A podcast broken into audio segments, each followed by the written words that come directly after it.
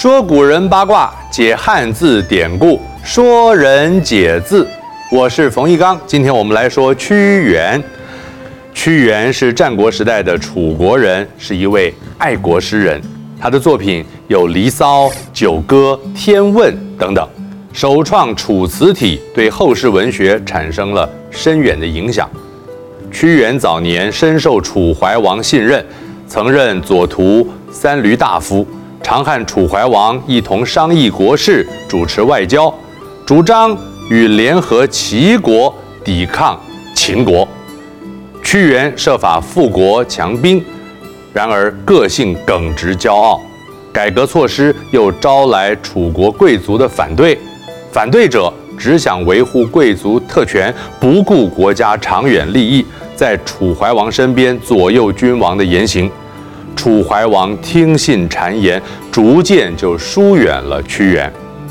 西元前三零五年，楚怀王与秦国签订盟约，屈原大力反对，因而遭到流放到汉北地区。在此期间，屈原创作大量的楚辞，隐含对楚地的眷恋，以及为民报国的心怀，文字华丽，内涵深刻。成为中国文学的起源之一，《离骚》是长篇韵文，他虽被流放边疆，仍挂念国事，写《离骚》以表明爱国之心。楚怀王不了解屈原死守善道，就算多次经历险境，也不后悔。异于心之所善兮，虽九死其犹未悔。他怀抱一片赤诚。楚怀王听信谗言，疏远他，他也不愿放弃理想，同流合污。九死一生，就比喻难以幸免于死，或生命迹象微弱，濒临死亡。老师，你知道屈原属什么吗？屈原属什么？你也知道？他属猫啊。哪有属猫的？他死了九遍都没事哎。救命怪猫。《离骚》还写到在位者应有的德性。古时夏桀、商纣实施暴政，使得国家灭亡。商汤、大禹、周文王、周武王等圣王依循正道，故而天下太平。因此，为政者必定要懂得任用贤能，依规矩来做事，不偏颇，公正无私。并且要瞻前而顾后兮，相观民之济急，要能兼顾前后，做事谨慎周密，看清人民的需要。瞻前顾后，形容检讨过去，计划未来，也形容做事犹豫不决，顾虑太多。屈原从汉北返回楚国，大力阻止楚怀王与秦王相会。楚王不听，被秦国解往咸阳扣留。楚襄王继任，三年之后，怀王死在秦国。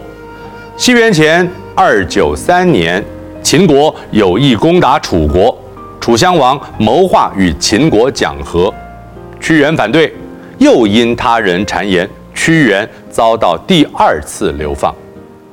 他被流放到江南，做了渔夫。当梦被埋在江南烟雨中，心碎了才懂。哇哦，好有意境啊！屈原披头散发走在江边，年老的渔夫见到了他，就问：“您怎么落得如此地步呀？”屈原回答：“举世皆浊，我独清；众人皆醉，我独醒。”我不见容于朝廷，被流放于此啊！渔夫说：“众人皆醉，你不如跟着污泥随波逐流。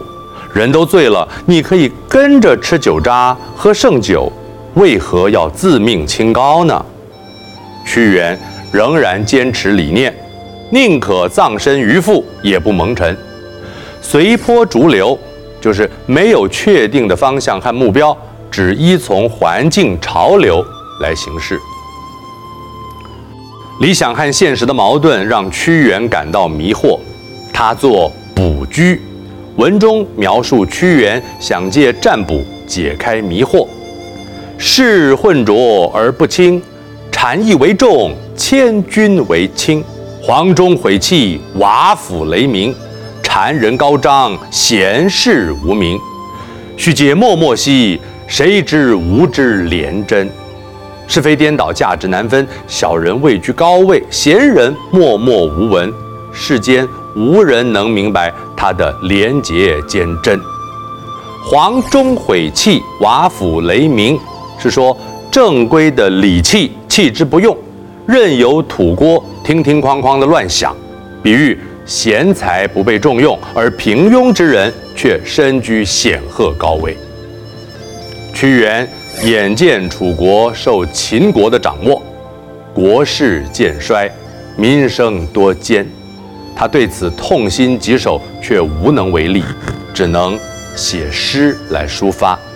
眼看祖国步步走向灭亡，在绝望的心情之下，屈原投汨罗江自尽，时年六十二岁。